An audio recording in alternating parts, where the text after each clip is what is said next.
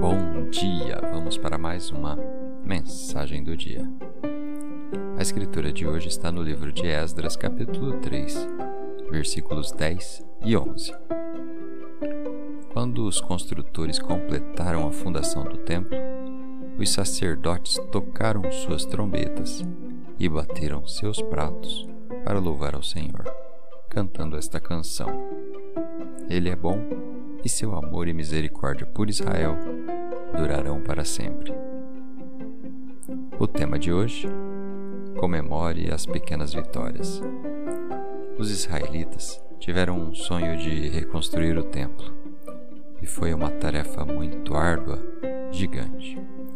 Depois de muito trabalho, muita frustração, eles finalmente terminaram a fundação. Eles não haviam nem feito as paredes, mas realizaram uma grande festa de comemoração. Eles poderiam ter dito: parem tudo, esqueçam, nós nunca vamos terminar essa obra. Mas os construtores, nesta passagem bíblica, comemoraram essa pequena vitória, que era a finalização do alicerce. E todos nós temos coisas incompletas em nossa vida. Fazemos alguns progressos, alguma coisa avança, mas o sonho não aconteceu por inteiro. Aquele problema ainda não se mudou. E muitas vezes esperamos somente a vitória completa para comemorarmos. E também falamos: quando eu sair dessa dívida, darei graças a Deus.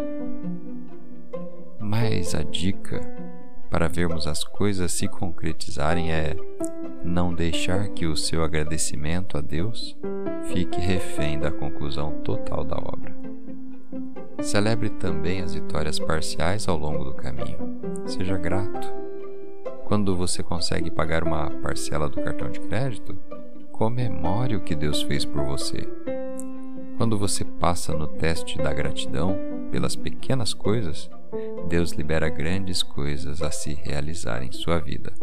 Mais favor, mais cura, mais força e mais bênçãos.